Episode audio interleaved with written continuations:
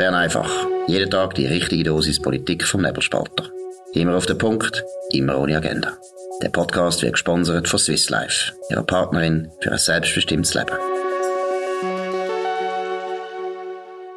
Ja, das ist die Ausgabe vom 15. März 2023. Dominik Feusi und Markus Somm. Es ist immer noch Session in Bern. Heute ein sehr wichtiger Entscheid äh, zum sogenannten Mantelerlass. Dominik, um was geht's? Ja, das war eine dreitägige Debatte gewesen. Die Energiepolitiker von allen Parteien unter höherem Blutdruck, mehr oder weniger die ganzen drei Tage. Ähm, ein riesen, ein 140 Seiten Fahne, sagt man dem. Das ist so das Dokument, wo alle Anträge, Hauptanträge, Gegenanträge, Minderanträge, Minderheitsanträge, äh, in der Regel ein, zwei, manchmal sogar drei Minderheitsanträge drin sind, hat man abgearbeitet, man ist fertig geworden. Die wichtigsten Entscheid angenommen hat man das Ausbauziel, das ist so eine Neumode im Bundeshaus, man tut immer Ziele, Gesetze hinschreiben, finde ich ein furchtbarer Blödsinn, aber item, man tut Subventionen verlängern, jawohl, das sind genau die Subventionen, die Doris Leut hat und Befürworter von der Energiestrategie vor sechs Jahren gesagt hat, nein, die tun wir ganz sicher nie verlängern. Jawohl, die tut man jetzt verlängern. Dann man tut 15 Wasserkraftprojekte ähm, prioritär äh, fördern und, und durchschleusen. Also man tut den ganzen äh, Prozess, bis sie Bewilligungen haben, erleichtern. Das soll dafür sorgen, dass man mehr Wasserkraft, äh, Strom aus Wasserkraft herstellt. Die Restwasserregelung ähm, hat man entschärft, also bis zu einem bestimmten Produktionsziel ähm, gelten die verschärften Restwasservorschriften ähm, äh, nicht. Das ist wichtig, weil wenn die würden gelten, könnte man zwar die 15 Projekte bauen, man würde aber gar nicht mehr produzieren. Dann hat man eine Solardachpflicht für Neubauten und Umbauten, insbesondere Dachsanierungen, beschlossen wo gelten wird, ab in Kraft treten. Also das ist äh, insofern noch interessant, weil das natürlich zu höheren Kosten bei Neubauten und Umbauten führt. Und dann hat man noch beschlossen, dass man ähm, Elektroboiler muss rausreißen und dafür Wärmepumpenboiler einbauen. Jawohl, das ist das, was man gemacht hat. Abgelehnt hat das Parlament eine Solardachpflicht für bestehende Bauten, das Verbot von Elektroheizungen, eine Strommarktliberalisierung, ein Vorrang auch von Wind- und Solarprojekten und heute noch die große Debatte über Atomkraftwerke. Der Antrag, ähm, dass auch Atomkraftwerke beschleunigt bewilligt werden können, wenn sie an bisherigen Standort gebaut werden, ist ebenfalls deutlich gegen die Stimmen von der SVP und vier FDP und einem Mitte-Politiker abgelehnt worden. Gut, tun wir das erste Mal einfach grundsätzlich so, was würdest du sagen, Generalbeurteilung. Ist das jetzt aus einer liberalen Sicht, ist das ein guter Entscheid, äh, kann man mit dem leben, oder muss man sofort denken, das Referendum muss unbedingt kommen? Ja, ich muss sagen, der Nationalrat hat dem Gesetz ein paar ganz blöde Sachen äh, gezogen. Ähm, wir haben zwar immer noch eine Solardachpflicht äh, auf, auf, auf Neubauten. Das ist äh, eigentlich aus liberaler Sicht nicht möglich. Ähm, das ist noch lustig. Bei dieser Solardachpflicht äh, hat ein SVP-Nationalrat der äh, FDP-Nationalrat äh, Matthias Samuel Jausling gefragt, wie denn die Pflicht mit seinen liberalen Grundsätzen vereinbar wäre. Er hat dann zur Antwort gegeben, er sei jetzt da Kommissionssprecher und rede nicht als FDP-Nationalrat. So kann man sich daraus, daraus schmiegen, wenn man nicht will Antwort geben Nein, aus liberaler Sicht ist das ein schlechtes Gesetz, ist ganz klar. Es wird mit Zwang, mit Verbot, mit Gesetz geschafft ähm, auch mit Subventionen, oder? Ich meine, du erinnerst dich, wie Linksgrün seit eigentlich 20 Jahren behauptet, nächstes Jahr ist dann also Solar- und Windenergie äh, wettbewerbsfähig und braucht keine Subventionen mehr. Es ist einfach seit 30 Jahren so, ohne Subventionen baut niemand ein Solardach. Und das ist auch in Zukunft so. Und dann muss ich sagen, äh, die schlimmsten zehn hat man zwar gezogen, aber es bringt auch nichts. Also äh, das, das Gesetz bringt nicht die sichere Stromversorgung, und das würde es eigentlich im Titel heißen, weil es heißt eigentlich Bundesgesetz über die sichere Stromversorgung mit erneuerbaren Energien. Das Versprechen im Titel, und das ist auch kein Wunder, weil der Titel hat Frau Sommaruga gemacht, das Versprechen wird nicht eingelöst. Also man kann es durchwinken am Schluss. Vielleicht gibt es ein Referendum von links-grün, weil man hat, gerade beim Restwasser hat man natürlich äh, links-grüne Interessen äh, völlig negiert, oder? Weil man einfach, man braucht Strom aus diesen Wasserkraftprojekten. Aber ähm, es ist nicht so schlimm. Es schadet nichts, es nützt nichts, aber es kostet Milliarden. Genau, also hoffen wir mal einmal, das einzigste Mal im Leben, hoffen wir jetzt auf die Grünen, dass sie das Referendum unterstützen. Ja, weil das, nein, das Referendum muss kommen. Nein, es ist eben, du hast es völlig gesagt, ich meine, das sind unglaubliche Eingriffe ins Privateigentum. Äh, jetzt die Leute um vorschreiben, wie sie ihre Dach sollen gestalten und wenn man auch weiss, muss man jetzt halt auch ehrlich sein, dass die Solaranlagen auf den Dächern, es bringt nicht wahnsinnig viel. Es bringt ein bisschen etwas und jeder soll das selber entscheiden, ob er das Sommer. will. Aber im Sommer bringt das viel. Aber das ist einfach nicht, nicht die Haltung von einer liberalen Schweiz, dass man den Leuten in allem Detail alles geht vorschreiben. Und ich glaube, äh, unsere lieben Zuhörer sollen einfach sich das merken. Das zeigt, warum die Klimapolitik völlig unabhängig vom Klima einfach ein Weihnachten ist. Weihnachten ist für alle Interventionisten und Etatisten. Sie können den Staat und die Kontrolle vom Staat in alle Bereiche von unserem Leben ausdehnen. Und um das geht's dann eigentlich. So wie Corona auch der Anlass war, wo sie irgendwo auch erwünscht haben, dass man einfach überall kann den Leuten vorschreiben, tragen jetzt die Maske. Äh, das macht es ganz, ganz schwierig, über Klimapolitik aus einer liberalen Sicht äh, nachzudenken, weil letztlich ist es völlig klar, es müssen liberale Lösungen sein. Es kann nicht sein, dass wir einfach Planwirtschaft wieder einführen und den Sozialismus einführen, nur weil wir das Gefühl haben, Klimaerwärmung können wir so stoppen. Was ja jetzt, das ist wirklich wichtig, bei allen diesen Massnahmen, die man jetzt hier beschlossen hat, einfach nicht der Fall wird sein. Es wird kein Beitrag leisten, kein wichtiger Beitrag, nein, eigentlich überhaupt kein Beitrag an die Problematik, die wir haben mit dem Klimawandel. Also dem her ist auch ein Gesetz für die Galerie, wo unglaublich viele liberale Grundsätze einfach wieder über Bord geworfen werden. Und vor allem das Schlimmste finde ich nämlich das, sie hätten mich können versöhnen mit dem Gesetz, wenn sie jetzt das der AKW konsequenterweise auch beschlossen hätten, weil wer wirklich Angst hat ums Klima, wer wirklich will Klimaerwärmung in den Griff bekommen und eben das CO2 äh, will, äh, reduzieren, ob immer das geht, aber das dürfen wir jetzt nicht diskutieren. Aber wer das wirklich will und das auch sagt, der muss für AKW sein. Und jetzt müssen wir einfach mal noch eines sagen, welches die SVP hat natürlich zugestimmt. Und welche sind da die vier Freisinnigen und wer ist da der absolute Held von der Mitte? Alles Leute, die aus Parteien kommen, die sich sonst für bürgerlich halten. Wer hat da zugestimmt? Namentlich. Ja, genau. Also das ist der Marcel Dobler gsi, St. Gallen, FDP. Das ist der Nationalrat Wasserfallen gsi, Bern, Nationalrat Schilliger, Luzern und offenbar wirklich in der letzten Sekunde ist auch noch der Hans-Peter Portmann. Äh, ja, muss ich dir sagen, Markus, leider der Hans-Peter Portmann hat einmal den richtigen Knopf bereicht und hat ähm, dem Antrag zugestimmt, dass man auch Atomkraftwerke äh, macht. Und du hast vorher richtig gesagt, das Entscheidende ist ja, wer eine intakte Landschaft will von dem Land. Und gemäß Umfrage, wo Sotomo gemacht hat im Auftrag von Tamedia, sind das die überwiegende Mehrheit oder nur 17 Prozent sind bereit, dass man ähm, Natur und Landschaft ähm, tut verheeren für die Energieproduktion. Der ganze Rest will eine intakte Landschaft. Und das geht halt leider nur mit Atomkraftwerken mittel- und langfristig.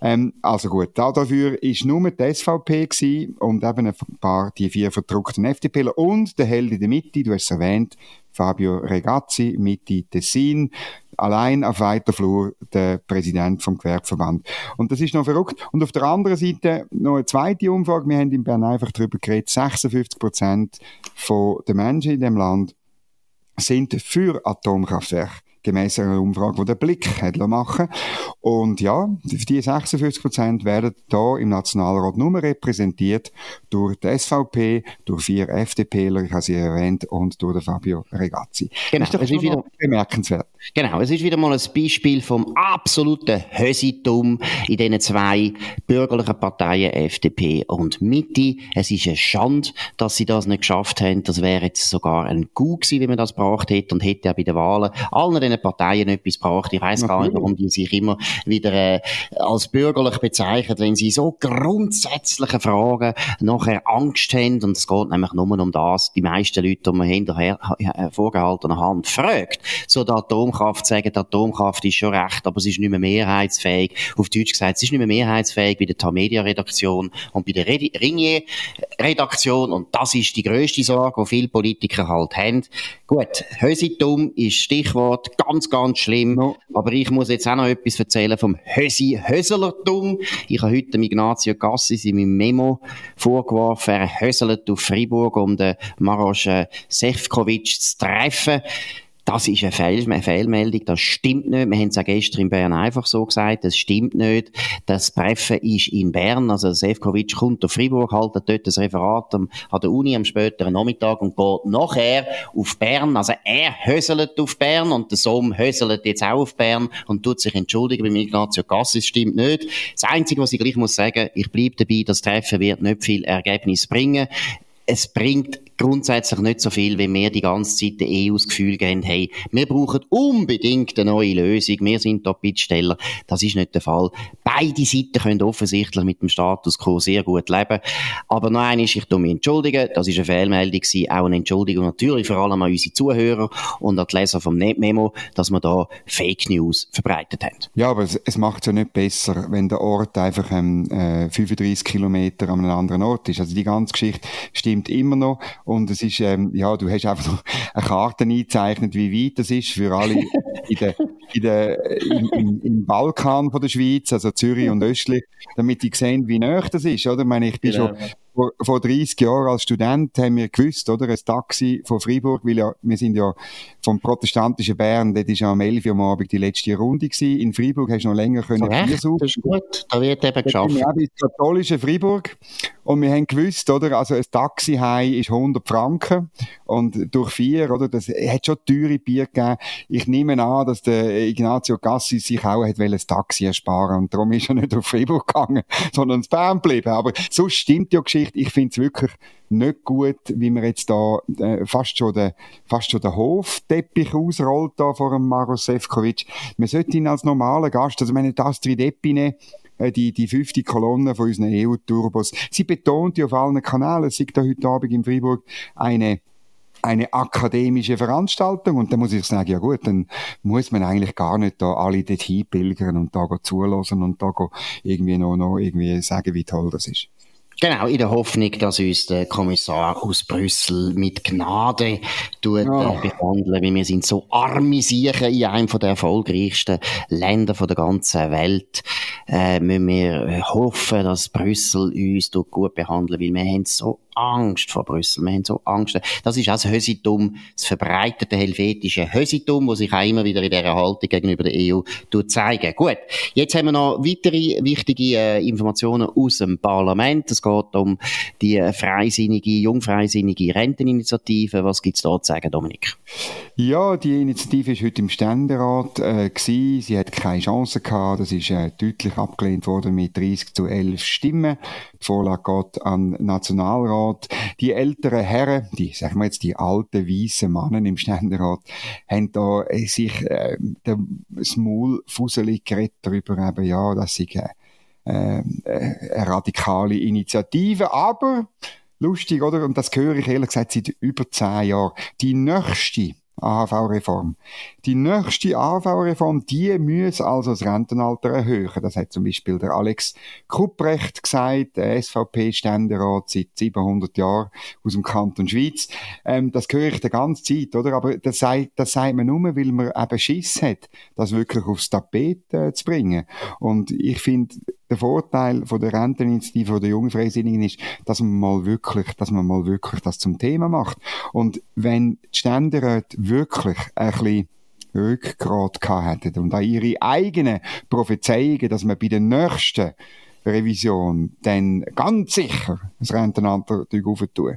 Wenn sie ja das ein bisschen würden glauben, dann hätten sie nämlich das gemacht, was sie bei linksgrünen Initiativen immer machen, nämlich einen indirekten Gegenvorschlag. Genau, auch da wieder ein Beleg fürs Hösitum, weil es ist auch da, muss ich sagen, ja, es ist peinlich. Ich meine, mit den meisten, ja, fast allen Bürgerlichen, wo man redet und über die AHV redet, jedem ist klar, das Rentenalter muss rauf. Und ich meine, wieso stehen ihr nicht einmal hin? Für was sind ihr denn eigentlich gewählt? Für was sind ihr da? Die tun immer so, als gäbe es nichts Schlimmeres, als dass man nachher beim Tagesanzeiger kritisiert wird. Das ist absolut falsch. Es ist nicht einzusehen, man soll für richtig, den richtigen äh, Ansatz äh, sich stark machen. Und man weiß es wirklich. Wir müssen etwas bei dem Rentenalter machen. Und natürlich haben die auch alle vor der Wahlen Angst und das Gefühl, ja, da geht jetzt nicht und so weiter. Wir haben es bewiesen, man kann bei der AV reformieren, wenn man zusammensteht als Bürgerliche. Und es ist eben sehr wichtig, dass ab und zu ein paar bürgerliche Politiker sich da auch exponieren, dann vielleicht einmal auf die Schnorren bekommen, das ist okay. Aber was ist so schlimm? Noch eines, ein Kommentar im Tagesanzeiger. Uhuhu, das ist ja schlimm, da kann man ja nicht mehr schlafen nachher. Nein, hören mal auf, jetzt Kopfendeckel, das ist der Ständerat, ich habe gemeint, das sei die kleine Kammer, Chambre de Reflexion, hat nichts mehr mit Reflexion zu tun. Markus, ich will jemanden loben, wirklich. Nämlich ah, den Thomas Höfti. Ja. Ja. Der Thomas Höfti, man schreibt es Hefti, aber alle, die ein bisschen etwas mit Klarus zu tun haben, und meine Großmutter kommt von Hetzingen, die, die weiss, man sagt Höfti, FDP. Er hat in, der, äh, in, seiner, in seinem Votum darauf hingewiesen, dass es ja schon längstens klar ist, dass man über das ordentliche Rentenalter raus schaffen. Und er hat insbesondere auf zwei Sozialdemokraten im Stöckli hingewiesen, nämlich der Hans Stöckli, SP Bern, und der Roberto Zanetti, wo beide längstens pensioniert könnten sein. Ähm, übrigens zwei sehr gute äh, Sozialdemokraten, die haben mich beide schon mal beschützt vor ähm, Fräulein Rottenmeier vom Ständerat, wo alle Journalisten aus dem Vorzimmer rausschmeißen, skandalöserweise. Das ist aber eine andere Geschichte. Und dann hat er das gebracht, was man wirklich halt bei dem Thema einmal muss bringen, nämlich die Fakten. 1948 bei der Einführung von der AV haben die Männer im Schnitt noch 12 Jahre gelebt, die Frauen 13,5 Jahre. Und heute ähm, haben die Männer mit 65 Jahren Lebenserwartung von 19 und die Frauen von 22 Jahren. Und dass das nicht kann auf lange Frist aufgehen, das ist eigentlich rechnerisch, mathematisch ganz klar. Also wenn die Linken und die Grünen ähm, äh, könnten rechnen, dann würden sie das auch begreifen. Das Problem ist also faktisch, warum die Renteninitiative kein indirekter Gegenvorschlag bekommt, ist ein Bildungsproblem. Genau, und die Bildungsreformen, die ja dazu geführt haben, dass man niemand mehr hat, der rechnen kann, vor allem auf der linken Seite offensichtlich, die haben ja die Linken auch selber sehr stark vorantrieben, also sie haben extra die Leute wollen, äh, verdummen lassen, damit sie nicht nachrechnen können, dass eben das Rentenalter muss auf, es muss auf. Und je früher noch, dass wir anfangen darüber reden, desto besser. Hören mal auf, dann kommt immer das Gleiche. Ja, der Guspe hat uns, äh, das ist vor 20 Jahren das ist vor 20 Jahren gewesen und der Pascal Guspein hat dort auch recht gehabt. Er hat es ein bisschen forsch gesagt, aber das ist ja egal. Er hat recht und alle wissen es und die Bürgerlichen müssen das nur einfach jeden Tag sagen. Die Linken haben nicht recht und tun das Zeug jeden Tag wiederholen, bis die Leute glauben, so muss man es machen bei den Bürgerlichen. Wir haben es einfacher, weil wir haben ja noch recht. Gut, jetzt auch nochmal ein Lob, ein ganz wichtiges Lob, muss man wirklich sagen, die Stadt Bruck im Aargau, äh, fantastisch fantastische Stadt, eine gute Stadt, auch eine super Regierung, gescheite Leute, die dort regieren, gescheite Leute, die haben auch gefunden, jetzt, wo das Blackout, der Blackout naht, müssen wir unbedingt etwas machen. Jetzt hätte man können ein Atomkraftwerk bauen, zum Beispiel, gerade bei Bruck. Warum nicht? Da wäre wahrscheinlich ein guter Beitrag gewesen. Aber nein, man hat viel eine bessere Idee gehabt. Man hat bei der Weihnachtsbeleuchtung scharf eingeschritten und scharf gespart. Dominik, was ist das Resultat? Worum müssen wir Bruck loben für den unglaublichen Effort? Ja, Simonetta Sommaruga hat ja gesagt, und der Guy Parmelin, jede Kilowattstunde zählt, und im Bruck sind das exakt 352,8 Kilowattstunden, wo man gespart hat, weil man die Weihnachtsbeleuchtung reduziert hat. Das ist äh, die Antwort äh, von der Brucker Stadtregierung auf eine Anfrage von der SVP. Das entspricht 0,03 Kilowattstunden pro Einwohnerin oder Einwohner von Bruck, und in Kosten umgerechnet ausgerechnet hat die Stadt Bruck dank der fantastischen Befolgung von der Losung von den beiden Bundesräten 70 Franken 50 gespart. Wir gratulieren, wir wünschen alles Gute. Hoffentlich könnt das versaufen. Es ist 0,6 Rappen pro Person. Genau, aber jeder Rappen zählt. Und von dem her muss man sagen, 70 Franken und 50 Rappen. Also Bruck ist wirklich eine Gemeinde, wo man muss hin, da wird gespart, da schaut etwas raus. Gehen alle auf die Brücke und bauen das AKW. Gut, das war Bern einfach gewesen, an dem 15. März 2023. Dominik Feusi und Markus Somm auf nebelspalter.ch. Könnt uns abonnieren, natürlich auf nebelspalter.ch oder auf Spotify oder auf Apple Podcast und so weiter. Am besten bei dem Podcast, den ihr uns jetzt gerade gefunden habt, könnt uns weiterempfehlen, könnt uns äh, loben, könnt uns auch kritisieren, nicht zu fest, aber sonst dürfen ihr, ist erlaubt, wir sind so pluralistisch. Nein, vor allem könnt uns hoch bewerten, das ist ganz wichtig. Wir hören uns wieder mal zur gleichen Zeit auf dem gleichen Kanal. Wir wünschen dir inzwischen einen schönen Abend. Das war Bern einfach, immer auf den Punkt, immer ohne Agenda. Gesponsert von Swiss Life, ihrer Partnerin für ein selbstbestimmtes Leben.